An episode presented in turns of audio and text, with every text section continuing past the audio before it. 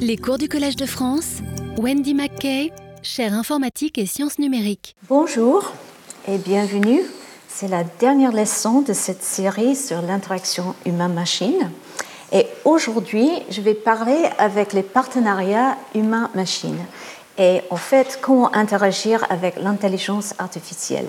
Alors, comme on a déjà dit dans les autres leçons, il y a plusieurs moyens d'interagir avec un ordinateur.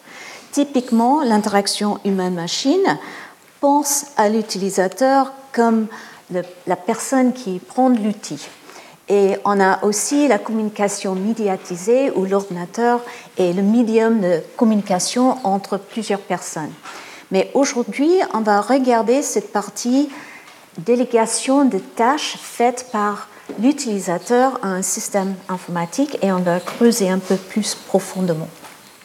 Alors, Alan Turing revient encore une fois, le mathématicien. C'est lui qui a créé le modèle de calcul universel en 1936, mais et la machine de Turing, bien sûr, mais c'est aussi lui qui a proposé le concept de l'intelligence artificielle. Et il a créé le test de Turing. L'idée derrière, c'est que on peut imaginer un système qui communique avec un être humain et cette relation peut être faite dans une manière où l'être humain ne peut pas distinguer entre la machine et un autre être humain. Et pour lui, ça c'est le test pour voir si le système est intelligent. C'est un peu plus complexe que ça, mais simplement. Alors, si on regarde les racines de l'intelligence artificielle, il y a un truc qui était assez remarquable en 1956, un projet proposé par John McCarthy à Dartmouth. Et en fait, il a invité euh, 8 ou 10 personnes, plus les invités, pendant euh, 9 semaines, pendant l'été, à Dartmouth College aux États-Unis. Et l'idée, c'est de parler de l'avenir de l'intelligence artificielle. Et l'idée, c'est, ils ont proposé dans sa proposition initiale que chaque aspect d'apprentissage de toute caractéristique de l'intelligence peut être en principe être décrit par une telle précision par une machine qui peut le simuler. Trouver comment la machine utilise le langage, forme des abstractions et des concepts, résout des types de problèmes aujourd'hui réservés aux humains et s'améliorer elle-même. Alors ça, c'est pour lui, dès le début, le concept d'intelligence artificielle. Et on regarde là, il y a derrière cette idée de on va simuler l'être humain, on va être comme, créer des machines qui sont comme les êtres humains. Alors, à l'époque, il a défini euh, AI spécifiquement comme la science et ingénierie de créer les machines intelligentes. Et à l'époque, Marvin Minsky, qui est aussi l'un des pionniers euh, en intelligence artificielle, il était à MIT, et il a dit que dans une génération, on va faire tout ça. Et ils ont créé une définition de type de tâche qui peut être bien fait par un ordinateur. Par exemple, prendre des décisions, euh, augmenter la, précision des choses, faire les computations, bien sûr, et euh, résoudre des problèmes qui sont très complexes, qui sont trop complexes pour un être humain. Alors, avec ces racines-là, on voit qu'il y a plusieurs objectifs qui sortent. Et si on regarde historiquement, il y avait plusieurs, comme par exemple, est-ce qu'on peut tromper l'humain? Ça, c'est le Turing test. Est-ce qu'on peut faire mieux que l'être humain? Et est-ce qu'on peut remplacer l'être humain? Alors, première chose pour tromper l'être humain, c'est le système de Joseph Weizenbaum à MIT en 1964. Et c'est un système qui s'appelle ELIZA. Et c'est un chatbot. Bon, on parle avec lui. Mais ce qui est intéressant, c'est qu'il n'était pas très intelligent. Il donne l'impression qu'il est intelligent, mais en fait, ce qu'il fait, c'est qu'il fait une substitution entre les expressions avec les phrases prédéfinies par un modèle. Et j'explique euh, ici, par exemple, Bonjour, je suis Eliza. Ça, c'est la version docteur. Et c'est comme euh, quelqu'un qui fait la psychologie pour aider quelqu'un. Et l'étudiant MIT a dit Ah, j'ai peur. Et le système a dit Depuis combien de temps as-tu peur? Ça, c'est une phrase qu'ils ont dit, ça, c'est souvent euh, une phrase faite par le psychologue. Alors, ils ont dit ça. Et l'étudiant a dit depuis les examens de mi-session. La personne dit Dites-moi en plus. Alors, ça, c'est normal pour un, thérapeute de le dire. Il dit J'ai peur d'échouer à mon examen. Il le répète un peu. Et après, il dit Est-ce que tu aimes avoir peur d'échouer dans tes études? Et là, c'est pas normal. Et la raison, c'est parce que ça, c'est une, une motif, une phrase qu'on peut faire, mais les détails sont importants. Et quand c'est remplacé aléatoirement, après un certain moment, ça, fait des problèmes. Mais en même temps, beaucoup de monde a pensé que Eliza était vraiment intelligente, vraiment une personne, parce qu'on a la tendance de regarder les systèmes interactifs et penser qu'ils sont comme les humains. quand on parle avec un chien, c'est pas parce qu'on pense vraiment que le chien est intelligent comme un être humain, mais on a la tendance de vraiment donner les caractéristiques humaines à des animaux et des autres objets interactifs. Alors, une autre chose qu'on peut faire, c'est est-ce qu'on peut faire mieux que l'être humain? Il y a toute une série de jeux où ils ont créé le défi est-ce qu'on peut se battre le meilleur du monde? Alors, le plus bien connu, c'est quand euh, Gary Kasparov, qui était le grand master et le champion du monde en échec, a joué Deep Blue. C'est le système de IBM. Et en fait, c'était la première victoire d'un ordinateur sur un champion du monde d'échecs. Mais il faut bien comprendre qu'est-ce qui s'est passé. Ils ont fait ça pour insérer de jeux d'échecs une fois et après, c'est arrêté. Il n'a jamais travaillé avec ce système avant, mais derrière ce système, il y avait une équipe d'ingénieurs d'IBM qui a travaillé nuit et jour et reprogrammé l'ordinateur avec l'expérience qu'ils ont gagnée. Et c'est l'expérience gagnée par les êtres humains, par, le système. Et en fait, à la fin, Kasparov a dit non, je m'en fous, je m'arrête. Il était déprimé et il a dit non, il arrête. Alors, son échec était aussi dû aux émotions humaines, pas seulement ses capacités humaines. Et ce qui est intéressant avec lui, c'est après, il a dit, bon, c'est intéressant cette interaction entre quelqu'un et des autres personnes et un système augmenté. Et c'est lui qui a inventé l'échec augmenté où on peut faire plusieurs choses avec. Alors, il était inspiré par ça mais c'est vu comme le premier échec de l'être humain, mais en même temps, c'est plus compliqué. L'histoire est toujours plus compliquée. Un autre qui est bien connu, c'est Jeopardy. C'est un jeu américain avec euh, Watson de IBM. Deep Blue, c'était euh, pas IBM, mais bon. Alors, euh, les questions, ça c'est un système où on pose des questions et en fait on pose les réponses et la personne doit donner la question qui va avoir cette réponse. Et ce qui est intéressant, c'est que euh, le système a une énorme base de données qu'il peut utiliser avec la connaissance, euh, bien ce qu'on peut dire le bon sens.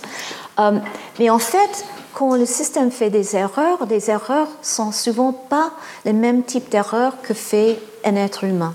Par exemple, il, bon, il y a deux choses aussi. le système euh, pose les questions à l'ordinateur sous une forme textuelle, ça veut dire c'est tapé, et si le système connaît la réponse, il est plus rapide, physiquement plus rapide qu'un être humain. Le temps de réaction pour un être humain pour faire ça, c'est beaucoup plus long que ce que fait le système qui a déjà la question. Alors, ça, c'est un problème. Et l'autre chose, c'est le type d'erreur est différent. Ici, euh, une question est portée sur une une particularité anatomique d'un gymnaste. Alors, une particularité, ça veut dire il y a quelque chose qui ne va pas. La réponse était une jambe, mais la bonne réponse était amputée d'une jambe. Parce que ça, ce n'est pas une particularité, ça, c'est une particularité pour un gymnaste. Alors, il y a des problèmes de compréhension qui sont révélés par les erreurs faites par le système. Dernière chose dans cette euh, série, c'est AlphaGo.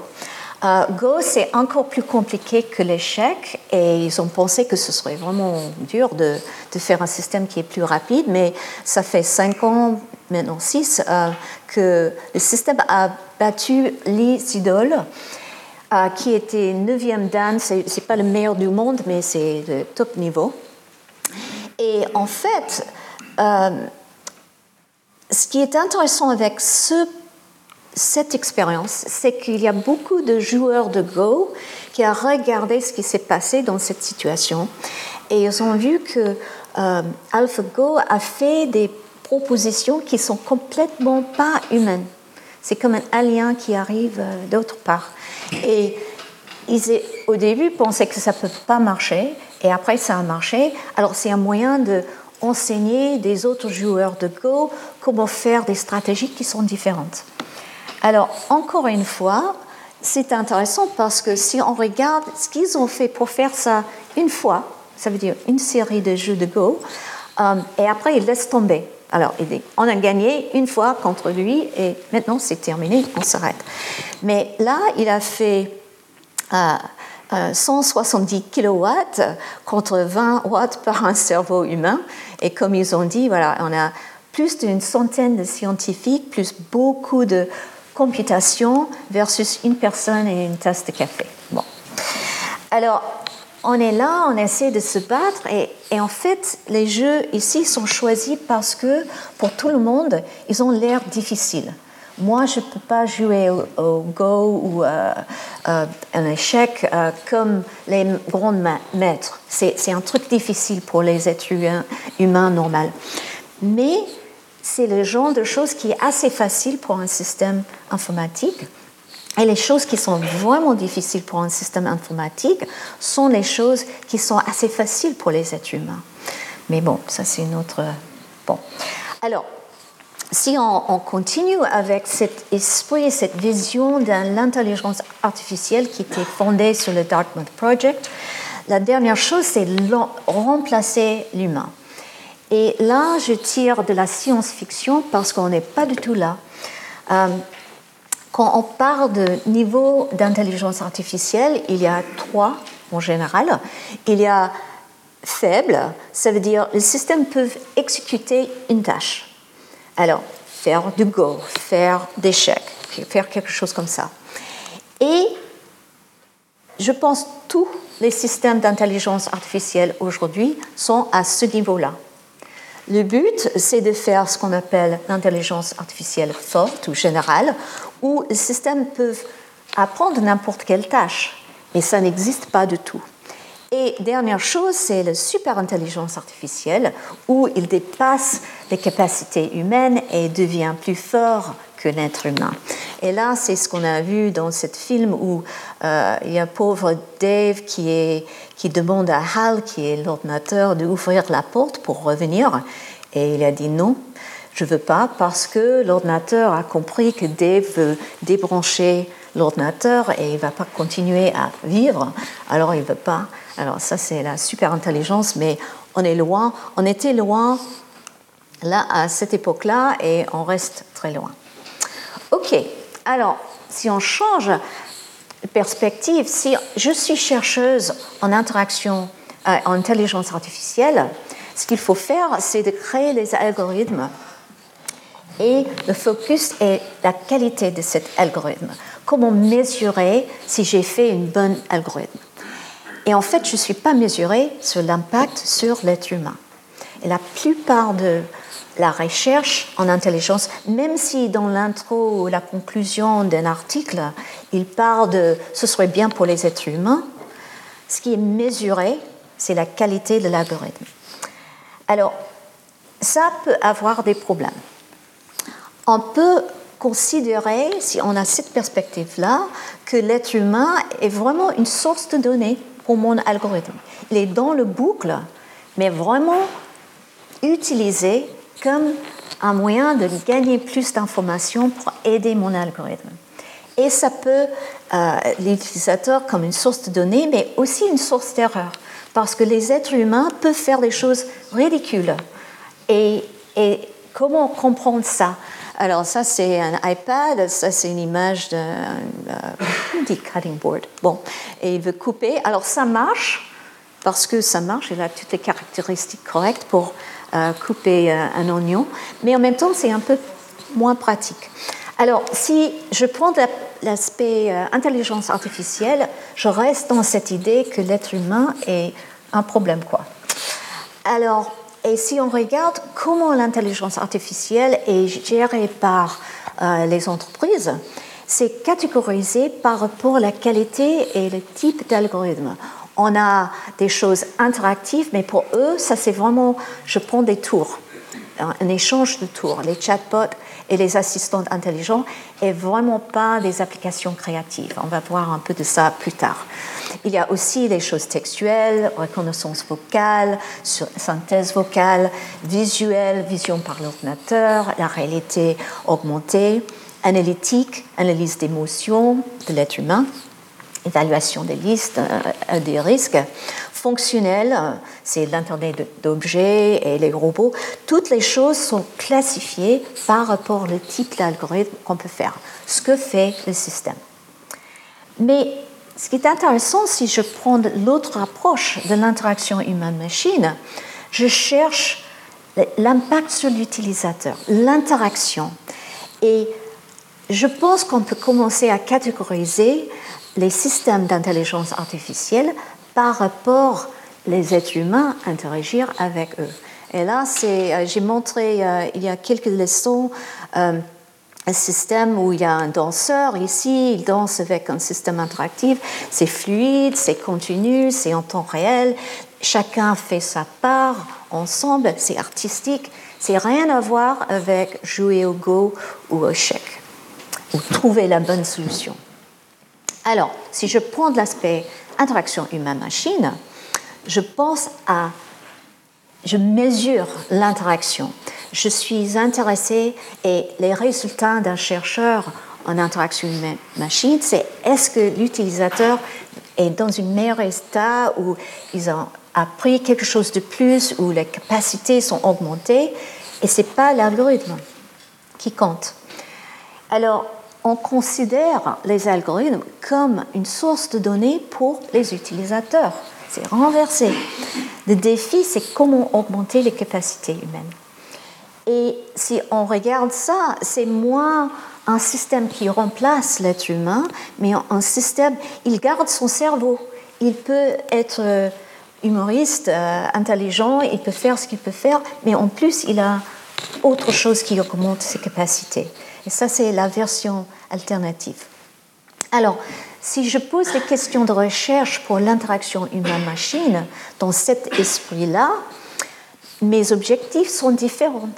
Ils sont comment aider l'humain, comment défier les humains, ça c'est intéressant, je vais expliquer ça plus tard, et augmenter les capacités humaines, comme j'ai dit. Alors, il y a plusieurs débats dans la littérature il y a un bien connu entre Ben Schneiderman, l'un des pionniers en interaction humaine-machine, et Patty Maz, qui était à MIT et en intelligence artificielle. Ce qui est intéressant avec elle, elle était très IA et maintenant il parle d'interaction humaine-machine. Elle a changé sa, sa, perspective un peu pendant des années. Mais Schneiderman a dit qu'il faut évaluer l'interface pour la performance des utilisateurs et aussi une chose très importante, que l'utilisateur reste en contrôle de cette interaction. Ce n'est pas quelque chose imposé sur l'utilisateur, mais c'est une interaction où l'utilisateur peut contrôler ce qui se passe. Pour Patty Maz, elle dit que le monde devient trop complexe. Alors il faut déléguer les tâches. Il faut que les tâches peuvent être intelligentes et utilisées par le système. Ce qui est marrant, c'est que c'est vu comme un débat, mais en fait, ils ont choisi des tâches pour leurs exemples. C'est bien de contrôler euh, des choses avec la manipulation directe ou de déléguer des tâches. Il a des tâches que je ne veux pas faire comme être humain. Alors, je suis content de déléguer les tâches. Euh, il y a des autres choses que je veux contrôler. Alors, le vrai défi pour moi, pour l'interaction humain-machine, c'est comment choisir, comment créer des choses et regarder les rôles de chaque partie, ça veut dire chaque être humain et chaque système intelligent, pour faire le aller-retour entre les deux. Et je donne un exemple de quelque chose qui n'a pas une grande réussite. C'est Microsoft qui a fait ce petit euh, bonhomme intelligent. En fait, c'était un exemple. Euh, il y avait un groupe d'hommes euh, dans le management qui a choisi ce monsieur Groucho Marx. Et ils ont parlé avec les femmes, ils ont dit Ah, c'est ah, pas bien, mais ils ont fait ça maintenant. Ça ne va pas arriver aujourd'hui. Alors, ça, c'est un, un, truc à à côté, mais l'idée, c'est qu'il était programmé pour observer l'activité de l'humain. Quelqu'un est en train d'écrire un document avec, par exemple, Microsoft Word, et le système dit, je vais vous interrompre et je veux vous aider. Il pousse l'aide sur l'utilisateur. Il est toujours en train d'interrompre la personne qui est en train de faire une tâche. Alors, le problème, c'est que n'était pas prévu pour apprendre les habitudes ou les préférences de l'utilisateur. C'était juste, je suis intelligent, j'ai mon algorithme, je sais quoi faire, vous pouvez faire ça mieux, alors je vais vous dire. Et dans une vraie conversation avec un vrai être humain, on ne supporte pas ce type d'interaction. Et c'était très naïf de leur part de penser que ça va marcher pour un système intelligent. Mais encore une fois, c'était les gens qui étaient mesurés par la qualité de leur algorithme et pas la qualité de l'interaction. Alors c'était un grand échec. Et là, j'ai déjà parlé de ça dans euh, la leçon inaugurale, mais je vais refaire ça juste pour voir que le rôle de l'utilisateur change quand on utilise un système intelligent. Par exemple, ici, je regarde. Alors, ça, c'est un système qui veut corriger pour m'aider de faire le texte correct. L'algorithme veut trouver le meilleur mot, le correct mot, le mot, ce que je veux dire. Alors, quelqu'un a, tapé Ton père et moi, on va divorcer pendant les vacances. Ça te dit? Et la réponse est Ah, divorcer? Et non, non, non, on va à Disneyland. C'est rien à voir. Euh, c'est le correcteur orthographique qui a écrit n'importe quoi et ouf, j'ai peur.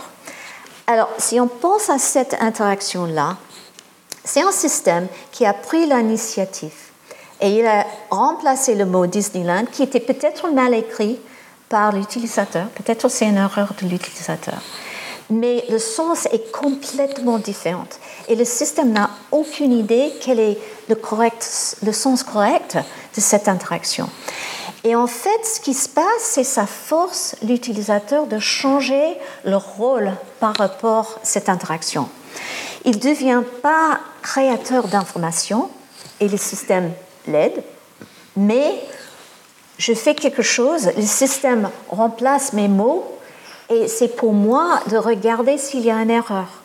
Il faut que je change l'attention. Je ne suis pas conscient de ce que je suis en train de dire Maintenant, je suis en train, il faut que je force l'attention à ce qui été fait et s'il y a des erreurs qui été créées et comment les corriger.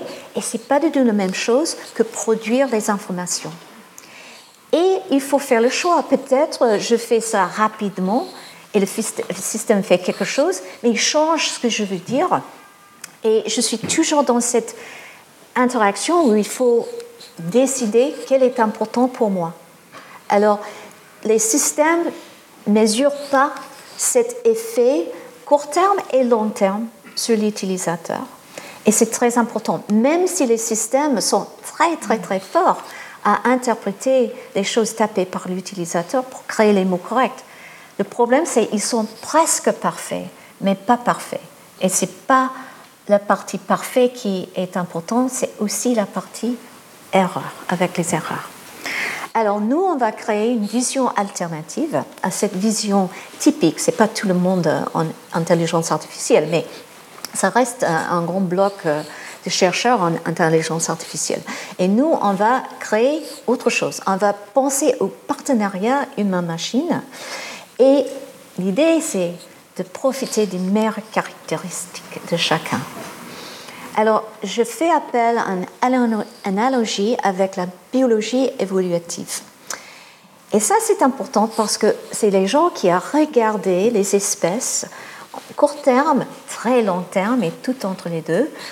Et quelles sont les interactions et les effets sur l'un sur l'autre? Par exemple, je peux avoir dans un système biologique une relation positive, neutre ou négative. Et ça peut être positive au début et négative long terme ou l'inverse. Il y a plusieurs possibilités. Alors, ils ont créé cette série de, possibilités, par exemple, une relation symbiotique entre un, humain et un système intelligent. Tout le monde gagne. Ça veut dire qu'il y a une entreprise normalement derrière qui est content et l'humain est content. Mais on a des problèmes quand au début, c'est quelque chose qui est bien pour l'être humain et bien pour le système intelligent, mais dans le long terme, ça devient négatif pour l'être humain et ça reste positif. Et si on regarde le milieu social euh, aujourd'hui, de Facebook, des choses comme ça, ils ont créé les relations comme ça, où il y a beaucoup de problèmes qui arrivent. Il euh, ils sont conçus pour l'addiction de l'être humain, pour les gens continuent à faire des choses beaucoup plus que c'était prévu. Tout ça. Alors, si on est dans une situation, euh, si je suis le gouvernement, il faut essayer de vérifier que la réaction, c'est au moins neutre et de préférence positive dans le court terme et le long terme entre un système intelligent et euh, l'être humain. Et la question, c'est ici, euh, il faut poser les questions. Est-ce qu'on va remplacer l'être humain? Est-ce qu'il y aura l'extinction? Est-ce que quelque chose va disparaître? Cet euh, boulot, ce truc. Et c'est remplacé par quoi? Et est-ce que le truc qui est remplacé est mieux ou pire? Et est-ce que ça diminue les capacités humaines? Parce que je peux interagir avec un système intelligent et ça peut diminuer mes capacités dans le long terme parce que je fais plus quelque chose. Je donne l'exemple souvent avec euh, un, un, truc assez simple que je pense que la plupart de vous n'utilisent pas beaucoup de numéros de téléphone. Ils sont tous dans le smartphone. C'est pas nécessaire de mémoriser euh, une dizaine ou une vingtaine de numéros de téléphone. Et ça, c'est bien parce que je n'ai pas besoin de faire ça maintenant. Ça, c'est un soulagement. Sauf le moment où je n'ai pas mon téléphone portable et je dois appeler quelqu'un et c'est compliqué. Et voilà, on a des choses qui diminuent dans le temps. Et la question, c'est comment les augmenter? Alors, il y a plusieurs types de, relations entre les gens. On peut avoir. La partie simple, c'est quand les tâches sont séparées. L'intelligence artificielle fait son truc, il est très fort, il peut faire des calculs beaucoup mieux que l'être humain, il peut faire plein de choses. Et l'être humain peut faire des choses qui sont vraiment bien pour l'être humain, ça marche très bien. Mais qu'est-ce qui se passe quand il y a la même tâche superposée et cette partie-là, qu'est-ce qui se passe quand il faut faire le choix entre le système intelligent et l'être humain? Comment partager ce contrôle? Et ça, c'est pas évident, pas toujours. Alors, on a parlé de cette human humain dans le boucle. Et ça, c'est un terme qu'on utilise souvent dans l'intelligence artificielle. Et l'idée, c'est qu'il y a un boucle d'interaction entre l'utilisateur et le système. Et il est là. On fait un aller-retour. On a déjà parlé de le boucle intelligent, euh, interaction humain-machine. Mais le problème, c'est il faut réfléchir aux conséquences. Alors, si on ne pense pas à seulement sur l'efficacité de l'algorithme et pas sur l'impact sur l'humain, on risque d'avoir M. Charlie Chaplin qui est bien coincé. Euh, l'alternative, c'est de mesurer et vraiment prendre conscience de l'effet sur l'être humain et être sûr que, en fait, les algorithmes différents peuvent créer la même interaction. Il y a plein de choses où on est agnostique, on, on ne pense pas, il y a plusieurs possibilités d'algorithmes et on utilise le, moins cher, le plus facile, le X, Y, Z. Et pour nous, comme chercheurs en interaction humaine-machine, ça c'est bien. On peut utiliser le meilleur pour cette interaction. Mais il faut faire attention aussi parce que le même algorithme peut avoir des effets complètement différents sur l'utilisateur. Et dans ce cas-là, il y a des situations où on peut diminuer les capacités humaines ou augmenter les capacités humaines. Et ce n'est pas une question de qualité de l'algorithme, c'est une question de la qualité de l'interaction. OK. Alors, qu'est-ce que ça veut dire un partenariat humain-machine? Alors, j'ai quelques exemples dans le transport pour illustrer cette idée. Alors, si je suis euh, dans une, nouvelle ville et je veux euh, aller quelque part, je donne l'adresse à monsieur le conducteur, je prends un taxi et c'est le conducteur qui contrôle. Ça, c'est un peu comme l'intelligence artificielle typique. Je donne le contrôle à lui, il va le faire. Et c'est bien. Mais il y a un autre style de transport où je m'amuse avec. Je suis experte. Je dois apprendre comment faire un moto, conduire un moto une moto. Mais j'aime beaucoup le faire. Et ce n'est pas juste pour le transport, c'est pour le plaisir. Et aussi, dans ce cas-là, c'est l'utilisateur qui contrôle la machine, qui bouge, qui fait les choses, et ça devient, euh, l'utilisateur doit devenir un expert pour que ça marche. Alors, la troisième possibilité, c'est quelque chose entre les deux. Alors, imaginez que le système de transport est un autre animal c'est un cheval. Et dans ce cas-là, il faut apprendre comment euh, faire le cheval, euh, monter un cheval, mais le cheval aussi comprend des choses sur moi comme utilisateur. Et le contrôle est partagé. Si je suis fatiguée et c'est la fin de la journée et je veux aller chez moi, je laisse le euh, cheval me prendre chez moi. Mais si je veux faire quelque chose et aller quelque part et tout ça, je peux faire cette interaction aussi. Alors l'idée, c'est qu'il y a intelligence ici, qui n'est pas la même chose que l'intelligence ici. Il y a l'apprentissage dans les deux cas. Il y a l'information qui euh, passe entre les deux. Et l'idée, c'est comment créer ce type d'interaction avec un système qui n'est pas un cheval, mais un système intelligent. Alors, ça, c'est le problème de contrôle partagé, ici je délègue complètement, là je garde et là je suis en échange entre le système et moi. Alors ça c'est complètement différent de l'approche de transport vue par euh, euh, le système, euh, les voitures automatiques. Pour eux, la partie qui me fait peur, c'est ça. Alors, regarde, ça, il n'y a pas d'autopension, après, il y a un peu d'assistance, après, il y a des choses, mais le conducteur doit vraiment faire tout. Et après, à l'autre côté, c'est complètement automatisé euh, et tout ça. Mais la partie difficile, regarde, la disparition de l'utilisateur. Alors, si je veux faire le moto, je ne suis pas là, je ne veux pas faire ça. Mais là, ça, c'est la partie la plus dangereuse parce que ça demande à l'utilisateur, imaginez, je suis dans une voiture et je fais autre chose, je, fais, je joue au chèque dans mon petit laptop, je fais quelque chose, je ne regarde pas. Et le système trouve une situation qui est trop compliquée pour lui de gérer. Et disent, ah oui, ok, être humain, fais-le. Comme ça. Et c'est exactement le pire moment pour moi, parce que je n'étais pas en train d'attendre la situation. Je ne suis, pas dans, euh, suis pas dans la situation. Et, mais l'idée, c'est le conducteur must, must be ready to take control. Il va prendre le contrôle du système à n'importe quel moment, même s'il était encouragé d'ignorer la situation. Alors, faire ça, ok.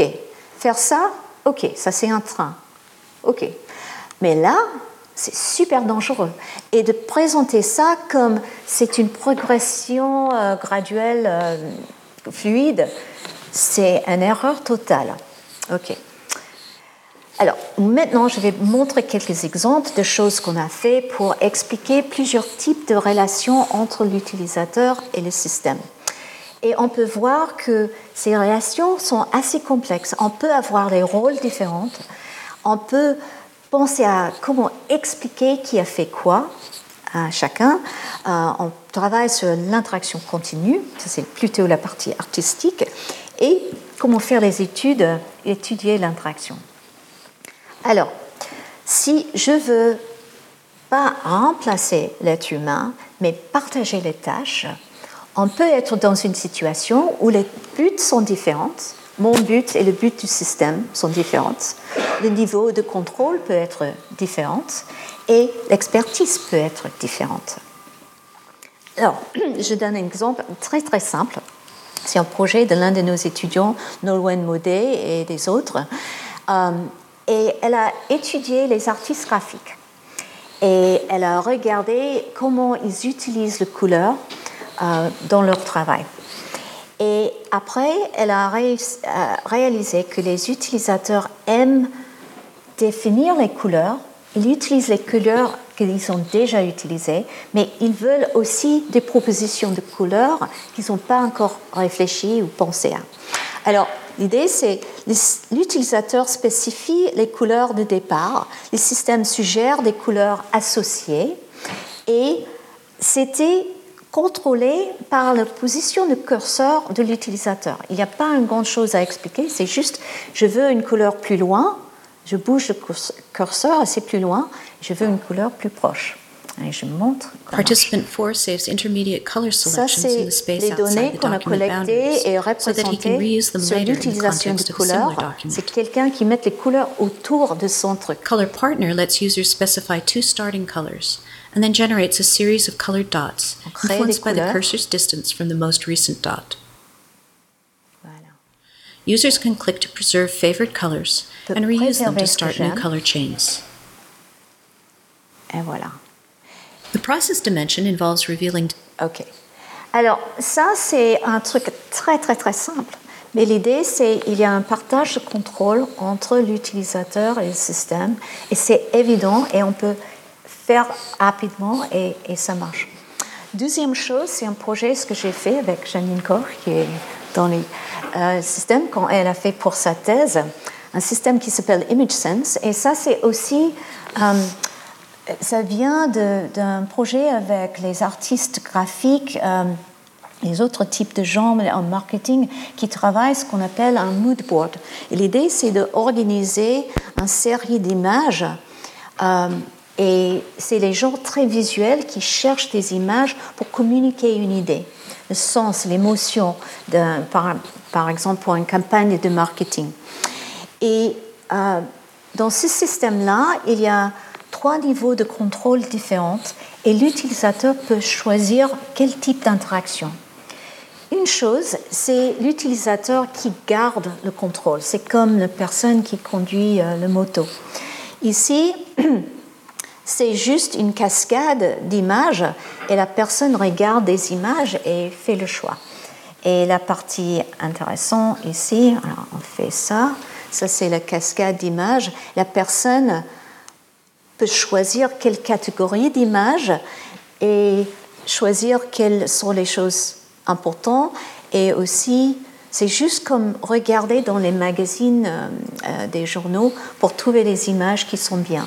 Alors il y avait déjà un être humain derrière qui a choisi des images avec une certaine qualité et là c'est le résultat. Deuxième chose, c'est l'autre extrême. Ça vient d'un autre système, ce qu'elle a fait, qui s'appelle MAI, mais intégré dans ce système. Et là, c'est le système à le contrôle. Il suggère des images en fonction des choix précédents de l'utilisateur.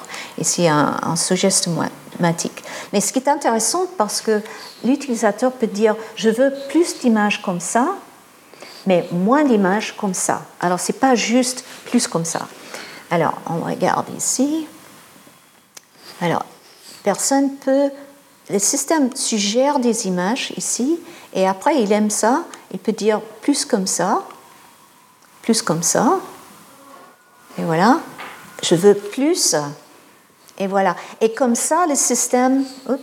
Alors, juste euh, pour continuer, le système fait ça par analyser chaque image et trouver une série de mots sémantiques liés avec cette image. Les artistes graphiques n'aiment pas utiliser les mots ou ils sont moins forts, ils sont très visuels et ça les aide d'avoir une série de mots qui sont liés avec les images. Mais ils peuvent faire le choix, je veux plus de ça, moins de ça, je peux focaliser sur ces mots-là, mais pas ça. Et c'est vraiment un échange entre les deux. Mais le troisième, c'est le contrôle encore plus partagé, ça c'est un, autre système qui s'appelle Semantic Collage, aussi intégré dans le même système, mais je vais montrer la partie Semantic Collage ici.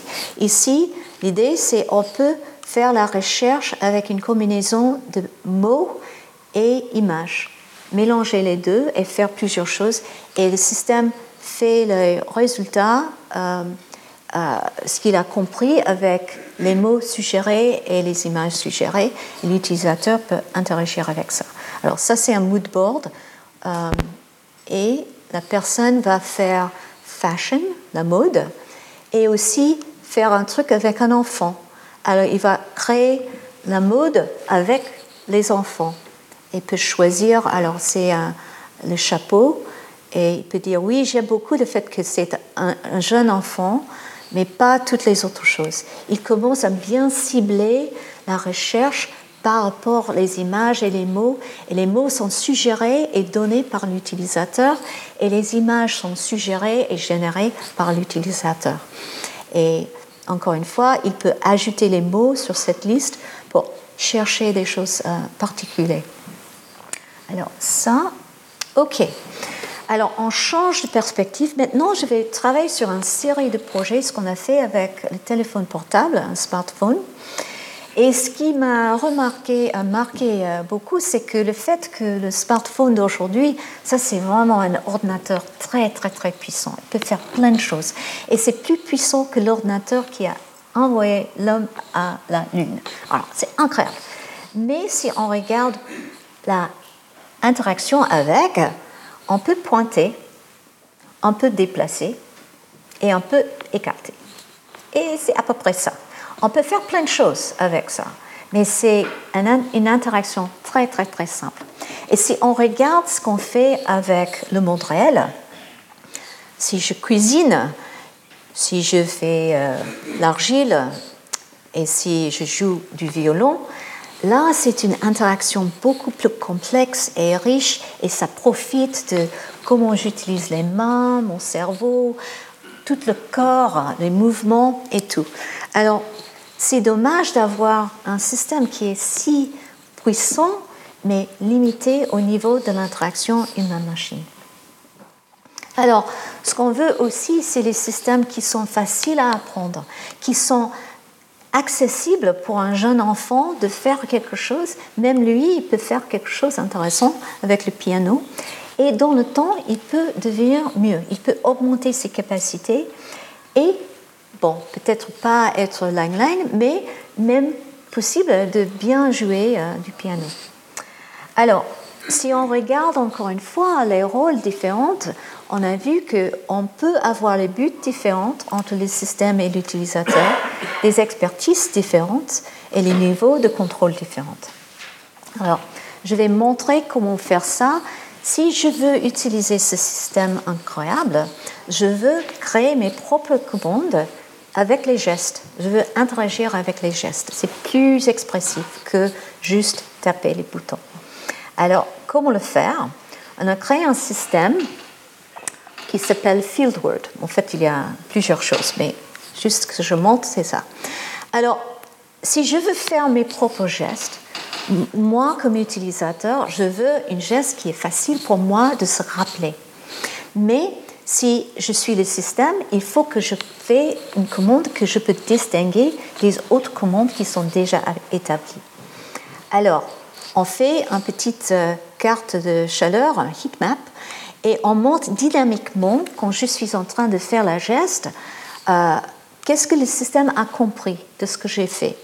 Et si je fais une geste comme ça, voilà, et ça reste en bleu, ça veut dire le système ne trouve pas un autre geste qui est comme ça, alors je peux l'utiliser. Et moi, je sais si je peux se souvenir ça ou non. Si ça reste dans le violet, c'est ambigu. Et si ça reste en rouge, ça veut dire qu'il y a déjà un cercle dans le système. Il ne faut pas utiliser ça ou renommer cercle pour autre chose et réutiliser ça. Alors, comment ça marche? What if we could choose easy to remember gestures and check whether the system recognizes them? Alors, on fait. To register a new command, I type timer and Fieldword displays a colored background that changes as I draw. Progressive feed forward helps disambiguate gestures. Gestures that end in a purple zone are ambiguous. It's safer to try again. Gestures that end in a red zone already exist. Either continue drawing or try again. Gestures that end in a blue zone are unique and easy for the system to recognize. What if this gesture already exists? I can try something completely different, or I can draw into the blue zone to make it recognizable. Bon, il y a toute une série de choses. Les utilisateurs avec ce système à créer leur propre grammaire, euh, les, les, verbes, les noms et faire des choses. Et on peut créer vraiment un langage euh, qui est facile à se souvenir, vous vous rappelez, et euh, que le système peut comprendre. Alors, une autre chose, c'est l'explicabilité c'est très bien euh, en intelligence artificielle d'aujourd'hui. Il y a beaucoup de monde qui veut que le système explique ce qui se passe. Mais le problème, c'est quand c'est formé, la, question est, posée comme il faut expliquer le modèle. Le problème, c'est ça ne marche pas très bien. Et ce qu'on veut, c'est euh, expliquer l'effet sur l'utilisateur. Alors, ce que je viens de dire, c'est la recherche sur l'IA cherche à expliquer l'algorithme et les utilisateurs ne s'intéressent pas, ils posent ce type de questions. Qu'est-ce que le système a compris? Qu'est-ce que je peux faire avec? Comment expliquer ce que je veux? Par exemple, avec le chatbot, le système fait des erreurs. Comment je peux dire et corriger des erreurs? Voilà. Et en fait, c'est un peu euh, ce que j'aime beaucoup, c'est George Box, c'est euh, quelqu'un qui a travaillé sur l'analyse de données exploratoires, et il dit que tous les modèles sont faux, certains sont utiles. Il ne faut pas penser que les modèles sont toujours corrects, mais ils sont tous faux, et la question c'est comment les utiliser pour profiter, mais pas penser qu'ils sont toujours corrects. Alors, je donne un exemple, je reviens à FieldWorld, juste pour montrer que c'est pas seulement montrer comment faire un geste, mais ça révèle comment le modèle marche. Alors, pour, on a fait des études avec les utilisateurs et pour eux, une ligne, c'est une geste, une geste. Et en fait, ils commencent à comprendre que si je trace une ligne en haut, ça ne marche pas, ça existe déjà, mais si je fais dans l'autre sens, ça peut marcher. Alors, pour l'utilisateur, au début, il ne pense pas que c'est le même geste, il pense que c'est le même geste. Mais en fait, quand il peut avoir le feedback continu, il peut comprendre que l'algorithme prend en compte le processus, le processus de faire le geste. Et ils peuvent utiliser ça pour distinguer des gestes aussi. Alors c'est un moyen de communiquer et expliquer comment l'algorithme marche. Autre chose, c'est pour euh, apprendre des gestes qui existent déjà. Alors, on a cette idée de feedback progressif. Ça veut dire, au fur et à mesure, le système montre ce qu'il a compris de ce que je, viens de faire. Mais on peut aussi faire le feed forward dans l'avenir. Quelle est la possibilité? Est-ce que je peux découvrir ce qui est possible? Et on a fait un truc où la largeur du trait indique la probabilité qu'il soit reconnu. Et si je regarde ici, ça c'est pour faire une commande help euh, je fais une pause ici et après il donne cinq possibilités en couleurs différentes et chaque possibilité avec une largeur assez grande. Mais quand ça continue, on voit que si je fais cette progression-là, les autres commencent à disparaître. Et c'est ça qui est important, ça révèle comment le système, il propose des choses à moi, mais aussi il comprend, euh, il dit ça c'est plus possible et ça ça reste un peu possible, mais il faut changer le comportement pour que ça marche. Ok? Et voilà. Et ce qui est intéressant avec ça, c'est les experts peuvent juste faire ce qu'il faut. Il, il, connaît le geste, il va le faire. Mais pour un novice, il peut faire une pause et avec ça, au fur et à mesure, comprendre comment faire ces commandes et devenir expert dans le temps. Alors c'est un système d'apprentissage par révéler comment ça marche. Je pense que je vais passer à ça. Alors, on peut aussi faciliter les capacités expressives de l'être humain. Et ça, c'est aussi une situation où il faut prendre en compte qu'il y a des différences de but entre l'utilisateur et le système. Alors, si on regarde l'écriture euh, comme ça, c'est différent. Chaque personne dans cette salle va écrire différemment que moi. Et on peut détecter les différences. Mais si on tape un message avec un smartphone, euh, ce serait exactement le même. Alors la question c'est comment ajouter une touche personnelle à l'interaction. On profite d'un système qui a été créé par Shumin Jai, qui euh, il était à IBM et maintenant à Google. Et c'est ce qu'on appelle swipe typing ou frappe gestuelle. Et l'idée c'est je glisse mon doigt entre les, les lettres. Alors ce qui est marrant c'est que si je fais le mot pepper, je fais P-E-P-P-E-R, ou je peux faire P-E-P-P-R, ou je peux faire un cercle. Chaque geste est complètement différent. Et le défi pour le système, c'est de dire, bon, les trois gestes différents, c'est le même mot, c'est pepper. Et le problème pour l'utilisateur, c'est est-ce que je peux profiter de cette variation de gestes pour exprimer des choses différentes? Alors, on a travaillé avec Olivier Ninoul, qui est un typographe professionnel. Il a créé cette jolie euh, série de euh, typographie dynamique. Et l'idée, c'est on ne veut pas traiter toute cette variation qu'on est en train de chercher le mot, mais et, de jeter comme le bruit, mais utiliser pour dynamiser euh, cette typographie et caractériser et interpréter dynamiquement ce que fait l'utilisateur. Alors, je montre. Type texts all look the same. Swipe keyboards enter text by drawing a gesture Alors, through the letters of each word. Mais elle fait le, ce système de The system guesses the correct word, even if it's drawn in different ways. Here, straight, curvy, and kind of crazy. But the system throws away these variations. dans le résultat. What if we could vary text as we type to create rich, personalized output? Expressive Keyboard keeps the correct word, but also recycles the variation in each gesture to create rich output.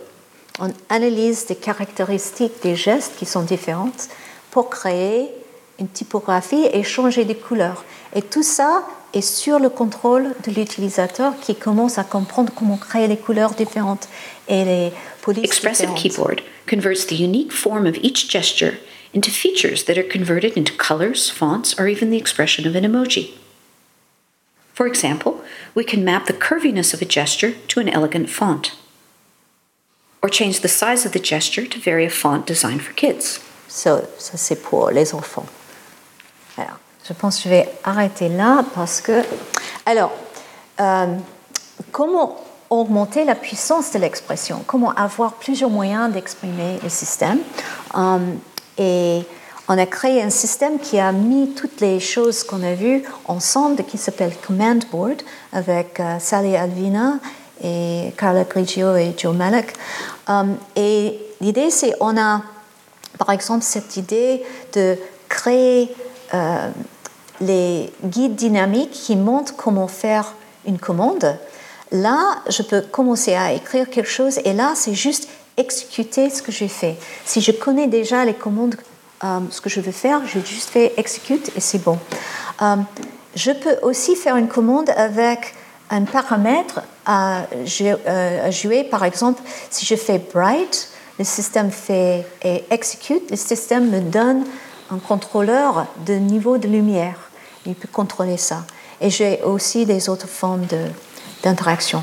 Alors l'idée, c'est que je peux faire le choix moi-même et avec plus ou moins d'aide par rapport à mon expertise. Je pense que je vais passer à l'interaction créative. Et l'idée, c'est comment alors, tout ce que vous avez vu, c'est les gestes faits en deux dimensions sur un ordinateur, euh, ça veut dire un smartphone. euh, mais là, on peut faire plus que ça. Ça, c'est le système de Baptiste Carnot, qui est aussi dans le public. Et là, j'aime beaucoup parce que c'est pas seulement que un artiste fait quelque chose avec un système et le système suit ce qu'ils font et crée quelque chose d'autre. Mais là, il y a vraiment une interaction entre l'utilisateur, le musicien, et euh, la variation de leur euh, interaction dans le temps. Alors, euh, quelqu'un peut enregistrer une geste libre et l'associer avec un morceau de musique et après faire le contrôle en temps réel de rejouer cet morceau, mais changer comment c'est joué par les gestes par rapport à la vitesse et l'amplitude. Par exemple, le son est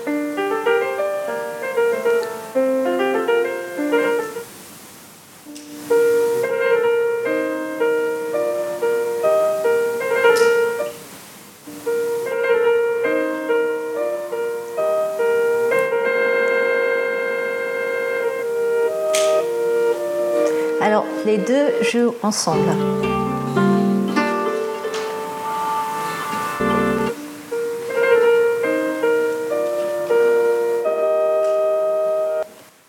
Bon. Alors, dernière catégorie, c'est comment étudier l'interaction. Parce que j'ai dit au début que nous, en interaction humain-machine, on s'intéresse à l'interaction comme un phénomène qu'on peut étudier euh, comme ça. Alors, ce n'est pas la création de l'algorithme, c'est l'étude. Alors, je donne quelques exemples. Ça, c'est un exemple très rapide, mais c'est très vieux. Euh, c'est un système qu'on a fait en 1999, très vieux. Et si on regarde, c'était une exposition au Danemark. Et l'idée, c'est on peut contrôler l'interaction entre un utilisateur qui arrive à une exposition et ce petit euh, bonhomme-là. Et elle doit on peut capturer trois points juste sur la tête et chaque main, et elle doit porter ce sac à dos qui est assez lourd et faire euh, des interactions. Mais ce qui se passe, c'est que elle regarde le système, et ce qui se passe, c'est le, le petit euh. Euh, il fait quelque chose d'intéressant pour elle si elle commence à faire les gestes qu'il cherche. Alors, il est en train, de contrôler son comportement et il est en train d'essayer de, contrôler son comportement. Et on voit là, il fait des. Et il essaie de. Alors, il revient d'accord. Et la question, c'est comment faire les choses. Alors, on a fait la même chose, mais beaucoup plus récemment, euh, avec le problème de comment enseigner un mouvement sans expliquer qu'est-ce que c'est. Et on profite de la psychologie behavioriste pour le concept de shaping ou façonner le comportement. Alors on a travaillé avec une compagnie euh, euh, théâtrale qui s'appelle N plus 1 et ils ont conçu ce super euh, système. C'était en plusieurs expositions. c'est une grande vitrine de Noël. Et l'idée, c'est de contrôler l'expérience interactive, le contrôle partagé entre les passants et le système. Et c'est pas de juste imiter les mouvements, mais de encourager les gens de faire un certain style de mouvement. Alors, ça c'est le système, et ça c'est le renforcement. Ça c'est si le récompense, si l'utilisateur a créé euh, les mouvements corrects, le système commence à faire la création de Père Noël. Et ça c'est le petit bonhomme interactif, on va le voir. Et après, c'est juste euh, bien de travailler avec les artistes. Alors, euh, il y a le concept de renforcement, comme j'ai dit, et le renforcement ici, c'est est-ce que le petit bonhomme, là, le Père Noël, s'intéresse à mes mouvements ou non? Il s'intéresse, je, je, suis encouragée de faire plus que ça. Alors, et si le mouvement est assez loin, le Père Noël ne s'intéresse pas.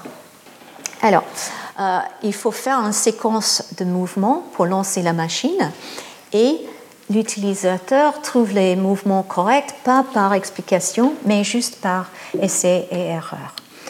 Alors, chaque session commence avec le style miroir. La personne est là et euh, le Père Noël imite ce qu'ils font. euh, après un certain moment, après 30 secondes, le Père Noël commence à agir indépendamment. Et ça tire l'attention de l'utilisateur qui commence à essayer d'imiter le Père Noël.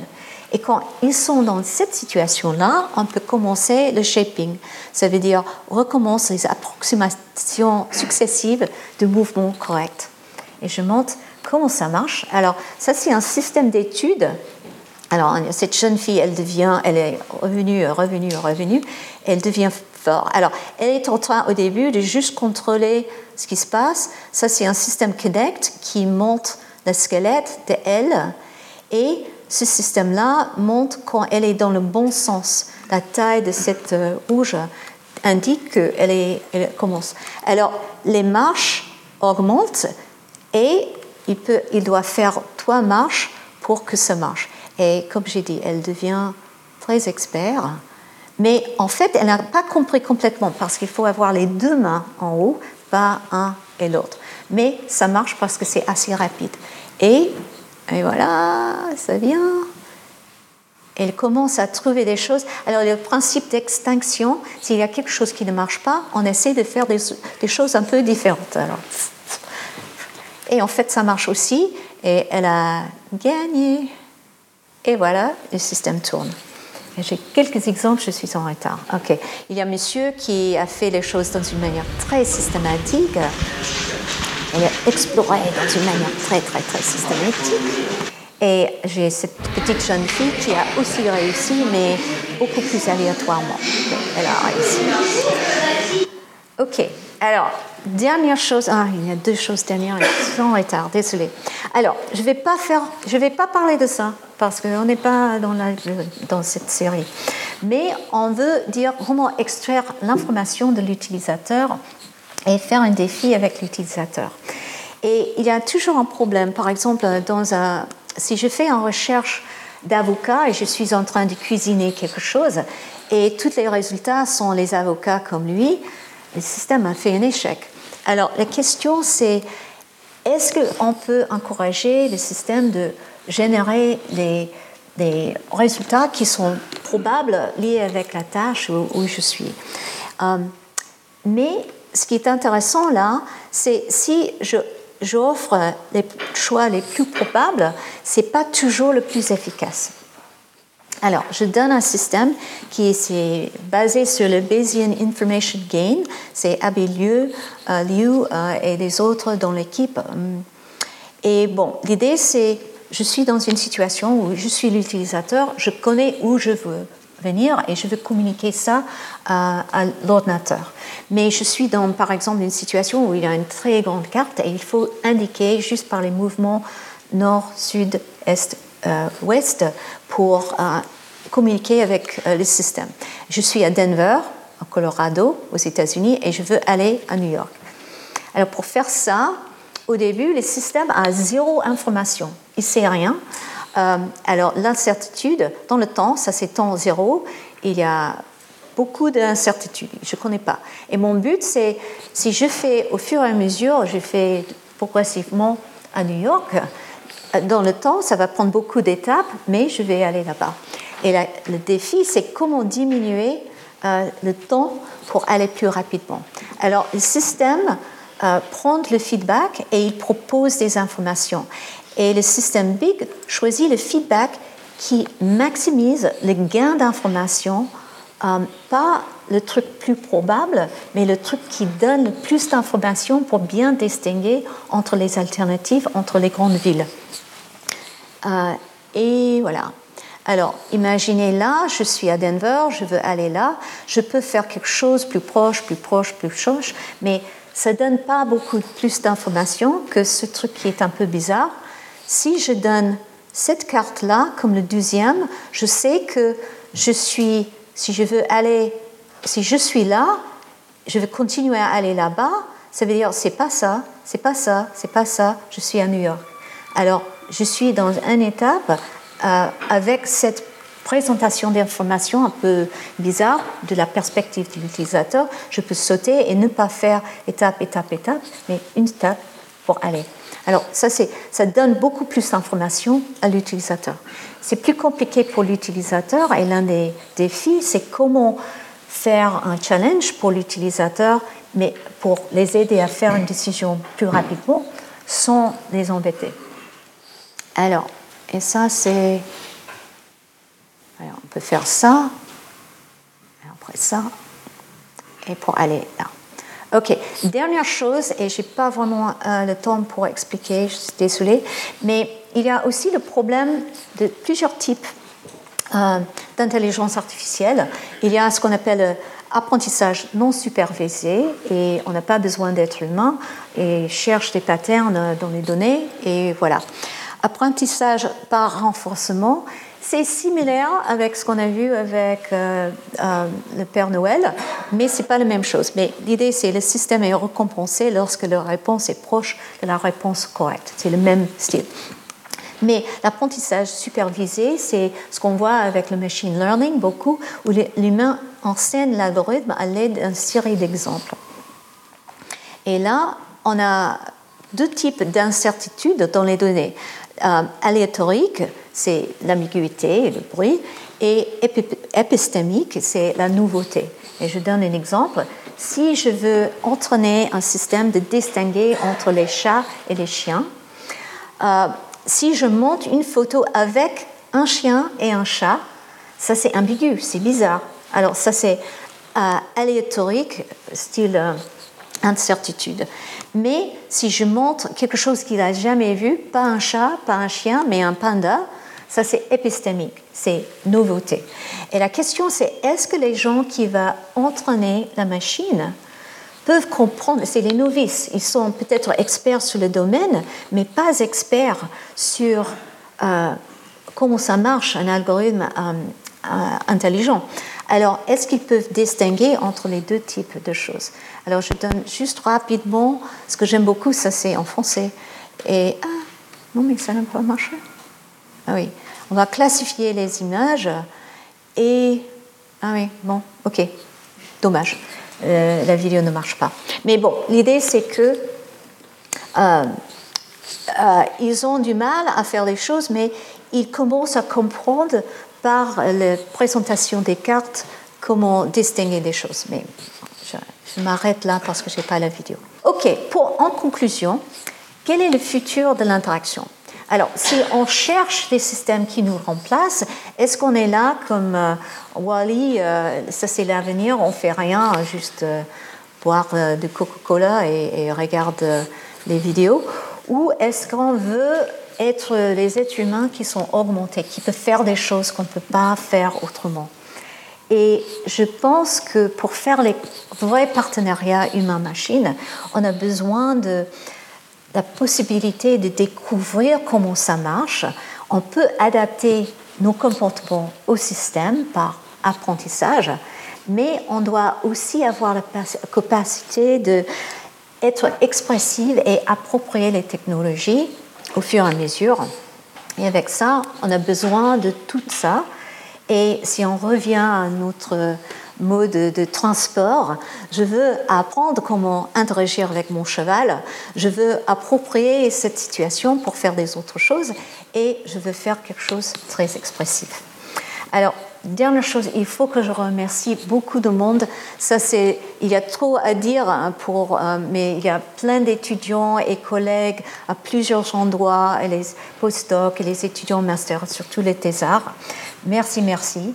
Il y a aussi Nicolas Taffin qui a fait tous les dessins euh, très incroyables euh, et éditeur et artiste graphique dans l'équipe. Et mille, remerciements à Michel Baudouin-Lafont, qui était médaillé euh, d'argent euh, de CNRS il y a quelques semaines, alors en informatique. C'est pas lui qui a fait juste, il a corrigé le français, mais il a vraiment contribué à toute cette série de leçons et merci, merci beaucoup. Alors, ça c'est la fin de cette série de leçons pour moi. Retrouvez tous les contenus du Collège de France sur www.colège-2-france.fr.